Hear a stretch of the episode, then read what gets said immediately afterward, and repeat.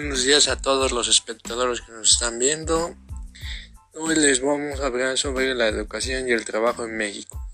mis compañeros son Hernández Lara Valeria, Juárez Hernández Giselle Madeli y Ortega Amador Jenny Alejandra y su servidor Cristiano Ciel Mendoza Vadillo. Hoy les voy a hablar sobre los problemas en la educación en México.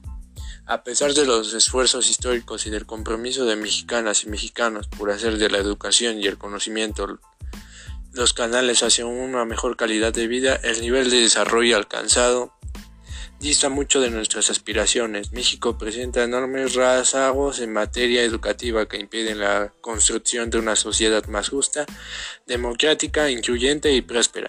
Si bien el sistema educativo mexicano se ha expandido Parece desde tiempos atrás el flagelo de la inequidad y la baja calidad. del Estado no ha garantizado el derecho a una educación de calidad a todos los mexicanos. La educación está desligada de un proyecto de desarrollo del país que procure el bienestar de toda la población. El acceso a las escuelas aún no se democratiza. Casi dos millones de niños de entre 3 y 14 años no asisten a la escuela y 4 de cada 10 jóvenes en edad de cursar educación media superior no son atendidos.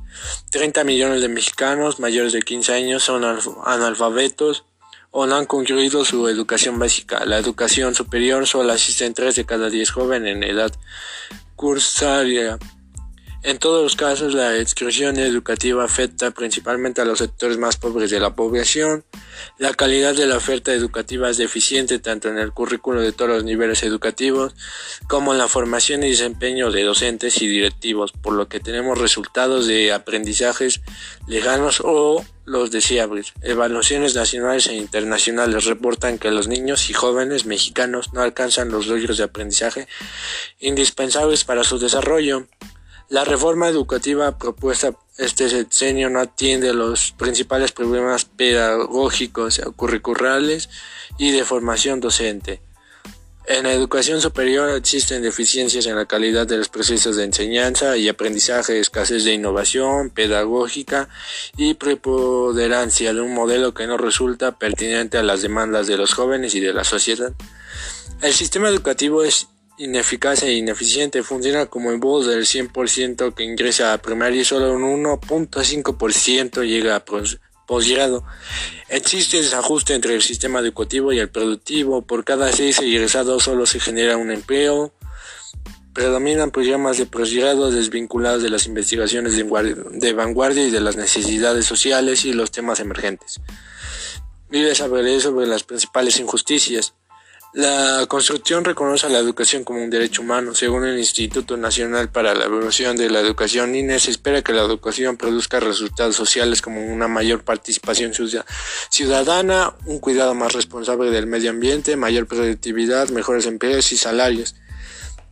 Ayuda que al ser para todos sin discriminación, el derecho a la educación combate de lleno la inequidad y permite la construcción de sociedades progresivamente menos desiguales, más justas, participativas y democráticas.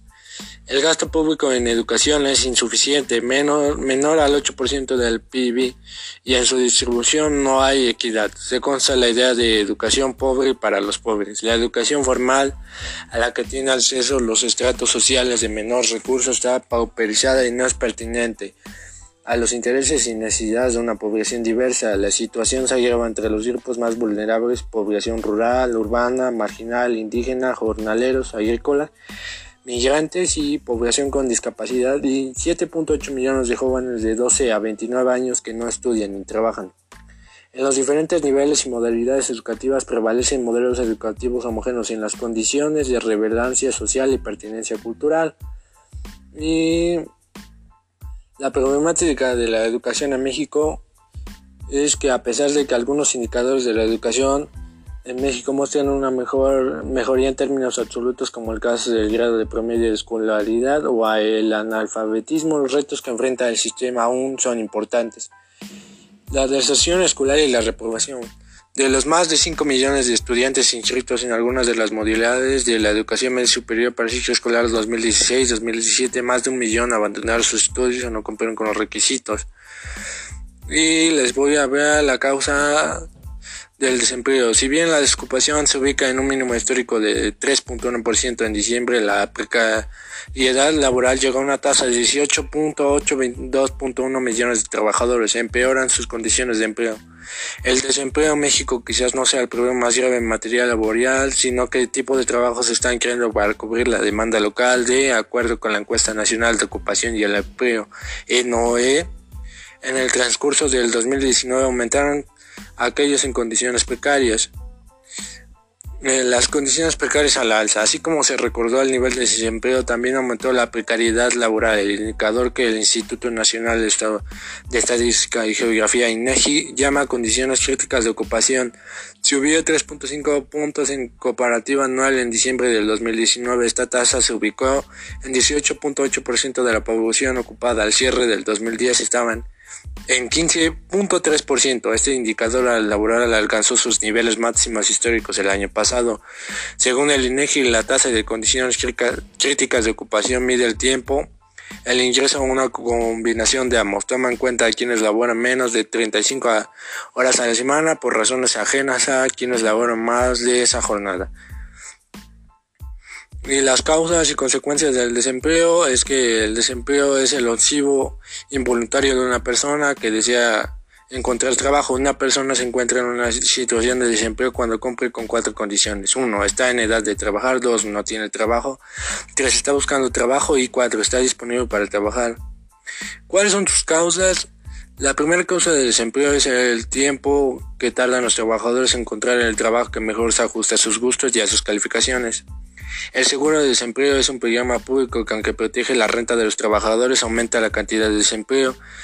La friccionalidad, la segunda causa por la que una economía siempre tiene algún desempleo es la legislación sobre el salario mínimo. Esta legislación al obligar a pagar a los trabajadores no cualificativos y sin experiencia un salario superior al equilibrio de eleva la cantidad ofrecida de trabajo y reduce la demanda. Bueno, ahora les pasaré a mi compañera que les hablará sobre las estadísticas. Gracias. Hola, ahora hablaremos de la estadística y cifra en México. Y introduciremos los ámbitos de educación y trabajo. La asistencia escolar. Asistir a la escuela te ayuda a desarrollarte en los ámbitos ya sea personal, familiar y social. El Censo de Población y Vivienda del 2020 registra que en México el 94% de las niñas y los niños de 6 a 14 años asisten a una escuela. Y en los últimos 50 años, el porcentaje de personas de 6 a 14 años que asisten a la escuela ha ido en aumento. En 1970 era mayor el porcentaje de niños que de niñas en esta condición. Y a partir de 2010 esta tendencia se invierte y se mantiene en 2020 con el 94.1% de niñas y el 93.5% de niños que acuden a una institución educativa. En el 2000, el casi 33% de la población de entre 15 y 24 años asistían a la escuela. En 2020, el 45% de la población de estas edades acude a algún centro educativo. El grado promedio de escolaridad no permite conocer el nivel de educación de una población determinada pero en México los habitantes de 15 años y más tienen 9.7 grados de escolaridad de promedio, lo que significa un poco más de la secundaria concluida. Al 2010, el grado promedio de escolaridad a nivel nacional era de 8.6, lo que equivalía a un poco más del segundo año de secundaria. Para 2020, este indicador se ubica en 9.7. Aunque la diferencia del grado promedio de escolaridad es mínima entre mujeres y hombres, ellos fueron quienes presentaron mayor escolaridad 8.8 años en el 2010 y las mujeres 8.5. Para esta cifra en el 2020 aumentó. En las mujeres fue de 9.6 y en los hombres de 9.8. Analfabetismo. Aunque en el país la educación básica, preescolar, primaria y secundaria cada vez llega a más lugares, muchos jóvenes por diversas razones no asisten a la escuela y por lo tanto algunos de ellos no saben leer ni escribir. En México, durante los últimos 50 años, el porcentaje de personas analfabetas de 15 y más años bajó de 25.8% en 1970 a 4.7% en el 2020, lo que equivale a 4.456.461 personas que no saben leer ni escribir. De acuerdo con el Censo de Población y Vivienda 2020, 4 de cada 100 hombres y 6 de cada 100 mujeres de 15 años y más no saben leer ni escribir. En los últimos 30 años, el analfabetismo entre la población de 15 años y más ha disminuido. En el caso de las mujeres, este indicador bajó de 15 a 6% y en los hombres de 10 a 4%. El mayor porcentaje de población analfabeta se encuentra entre las personas de 75 años y más de edad. Ahora, hablemos de niñas y niños que trabajan. Al hablar de las niñas y niños que trabajan, es importante señalar que existen dos tipos de trabajos que pueden desempeñar. Uno es el doméstico y otro el económico. Y aquí abordaremos el económico. A 2019, en México, hay 3.269.395 niñas, niños y adolescentes de 5 a 17 años de edad que realizan alguna actividad económica, de los cuales 1.755.482 realizan ocupaciones no permitidas. Los principales motivos por los cuales las niñas y los niños realizan un trabajo económico son para pagar su escuela, propios gastos, gusto o solo para ayudar porque el hogar necesita su trabajo. De las niñas, niños y adolescentes ocupados, casi la mitad ganan hasta un salario mínimo, seguido por aquellos que no reciben un ingreso. Las niñas y niños que trabajan lo hacen principalmente en áreas agrícolas, ganaderas, forestales, caza y pesca en la minería, la construcción, la industria y en el comercio. De la población infantil de 5 a 17 años de edad que no asiste a la escuela, el 26% trabaja en ocupaciones no permitidas, el 2% en ocupaciones permitidas y el 72% son no ocupados. Los principales motivos por los que no asisten son la falta de interés, aptitud o requisitos para ingresar a la escuela, eso vendría siendo un 35%, y otra por enfermedad, accidente o discapacidad, que sería un 16%, y la falta de recursos económicos, que equivale a un 13%. Ahora hablemos del trabajo. La tasa de desocupación, que se refiere al porcentaje de la población económicamente activa, PAI, que no trabajó siquiera una hora durante la semana de referencia de la encuesta, pero manifestó su disposición para hacerlo e hizo alguna actividad por obtener empleo fue de 3.6% de la PAI a nivel nacional, proporción superior a la del mes previo. En su comparación anual, la TD aumentó durante el marzo del año en curso frente a la de igual mes en el 2018, 3.6% contra un 32.2%. La tasa de subocupación referida al porcentaje de la población ocupada que tiene la necesidad y disponibilidad de ofertar más tiempo de trabajo de lo que su ocupación actual lo demanda, representó el 7.1% en su comparación anual. Esta tasa fue menor a la del mismo mes de 2018, que se ubicó en 7.2%. La tasa de inconformidad laboral 1 proporción de la población ocupada, que es laboralmente vulnerable por la naturaleza de la unidad económica, para que la que trabaja son aquellos cuyo vínculo o dependencia laboral no es reconocido por su fuente de trabajo. Esto equivale a un 7.1% en marzo de este año, cifra anterior a la de un mes antes y mayor en 0.2 puntos respecto a la de igual mes del 2018. En marzo, el año en curso, el 60.3 de la población de 15 años y más en el país se ubicó como económicamente activa.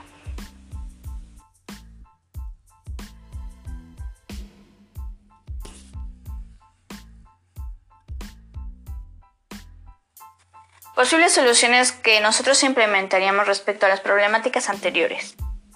En la educación, implementaríamos un pacto educativo que otorgue estabilidad al sistema y a la normatividad Mayor autonomía. Hay que dar más libertad a los centros educativos y a los maestros en el diseño de los currículos. Más fondos. Los profesores a veces no hablan de elevar sus salarios, pero sí de recursos destinados a la inversión, sobre todo de la red pública. Sería muy útil que nuestro país, algún medio de comunicación, retomara la iniciativa de abrir un foro abierto para conocer los puntos de vista de los docentes otra es hacer que sea obligatorio no solo para los niños, sino para los adultos llevar a sus hijos a la escuela.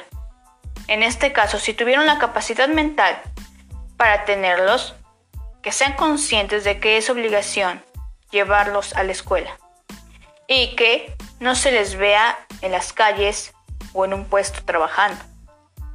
En el trabajo, lo más sensato es dar a alguien desempleado, que aunque no tenga la experiencia necesaria, sean contratados y con el tiempo averiguar si están capacitados para ese trabajo. Además de dar una opción de todo derecho como trabajador para su salud o cosas en general. Actualmente hay muchas personas que no cuentan con esto.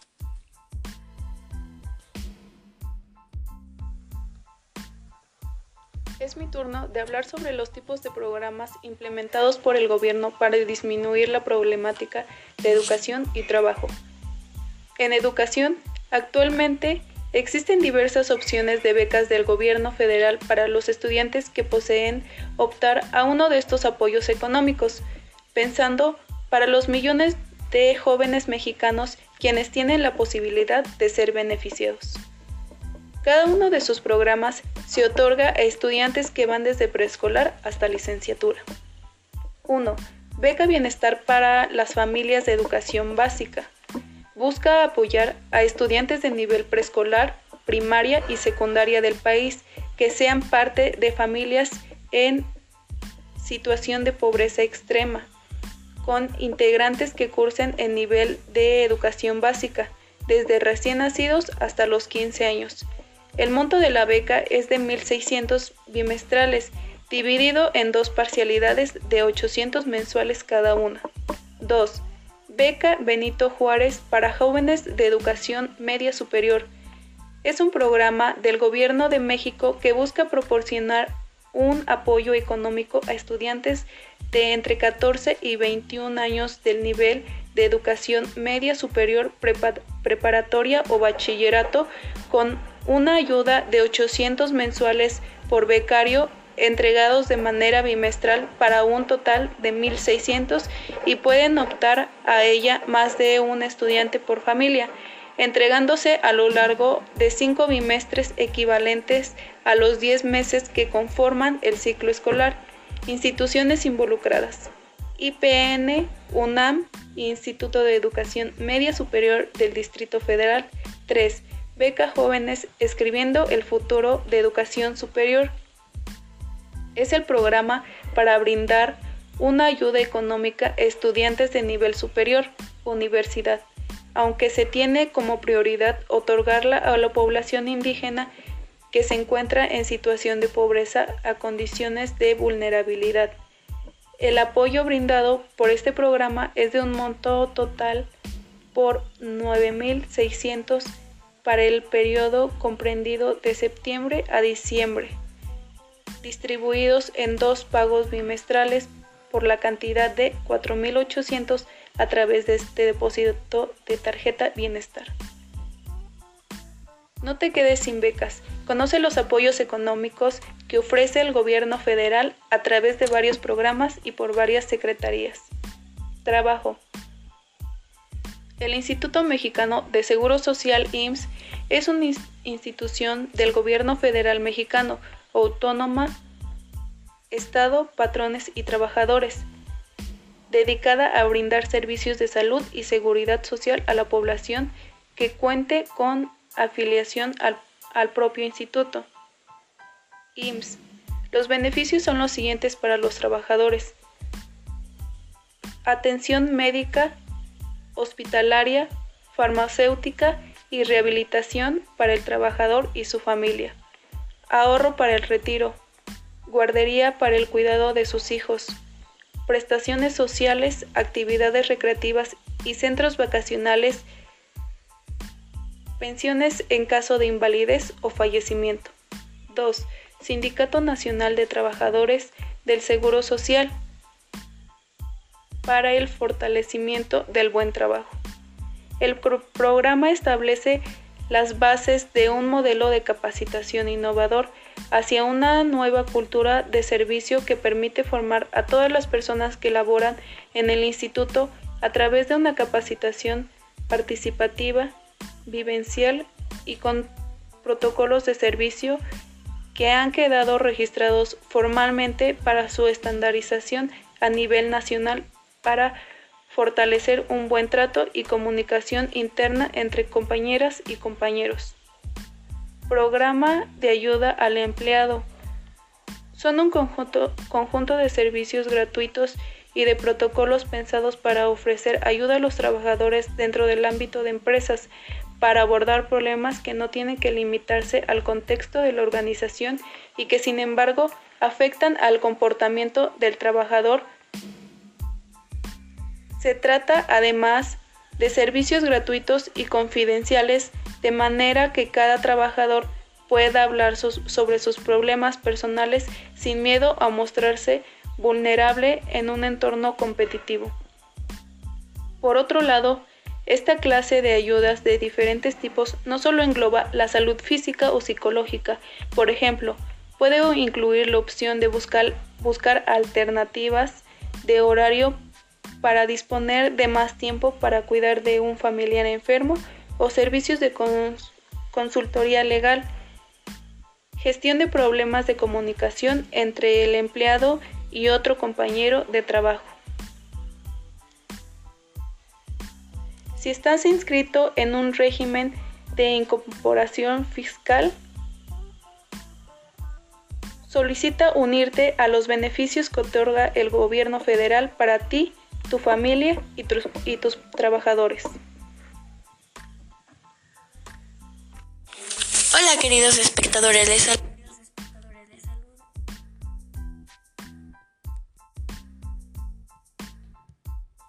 Hola queridos espectadores, les saluda y se despide de ustedes su compañera Giselle comentándoles que para lograr el progreso que el país requiere son necesarios los conocimientos de una buena educación. Las carencias de los alumnos de todos los niveles conducen a un estancamiento económico y social. Para que México avance es necesario hacer un análisis de cuáles son los factores que se lo están impidiendo, y uno de ellos, sin lugar a dudas, es la educación. Si se analiza el desarrollo de cualquiera de los países desarrollados en el mundo, se llegará a la conclusión de que a la base de datos y cada uno de ellos ha sido el desarrollo de su educación en todos los niveles, desde enseñar a los niños a leer y escribir como planear todos los niveles de su educación, primaria, secundaria, preparatoria, escuelas técnicas y universidades. De esta forma se cuenta con la materia prima necesaria para insertar la educación a un humano. Para lograr el progreso de un país se requiere plantear nuevas estrategias. Una de las cosas más tristes es constatar que en lugar de ir mejorando, cada vez el material humano nos llega con menos conocimientos fundamentales para emprender sus estudios superiores. Claramente el problema está ubicado en los conocimientos de esa educación. Lo primero es la enseñanza de la lectura en cuanto a claridad, pronunciación y comprensión. Lo segundo es dotar a los alumnos de un vocabulario que comprendan y vayan ampliando y, consolidando en cada uno de los años hasta integrarse a la vida laboral. La ortografía es una de las áreas en donde se detecta un gravísimo problema. Hay ocasiones en que la presentación de los currículum de los jóvenes hay tantos errores que se les hace imposible obtener oportunidades de tipo laboral. Si no se maneja bien la lengua materna, el aprendizaje de las demás será cada vez más endeble. La educación y el trabajo son hoy dos elementos conformadores de toda sociedad democrática, que están estrechamente vinculados. La igualdad de oportunidades de acceso a la educación facilita el ejercicio efectivo del derecho al trabajo. El propósito de la educación básica y media superior es contribuir a formar ciudadanos libre, participativos, responsables, informados, capaces de ejercer y defender sus derechos, que participen activamente en la vida social, económica y política del país. La educación laboral es un proceso en el cual todas las disciplinas del currículo fomentan un conjunto de conocimientos y habilidades para solucionar problemas de la vida social, que permiten desarrollar la formación vocacional, el respeto al trabajo, los hábitos de conducta laboral, así como valores y normas sociales. Así que ya saben amigos, de nosotros depende el futuro de nuestro país.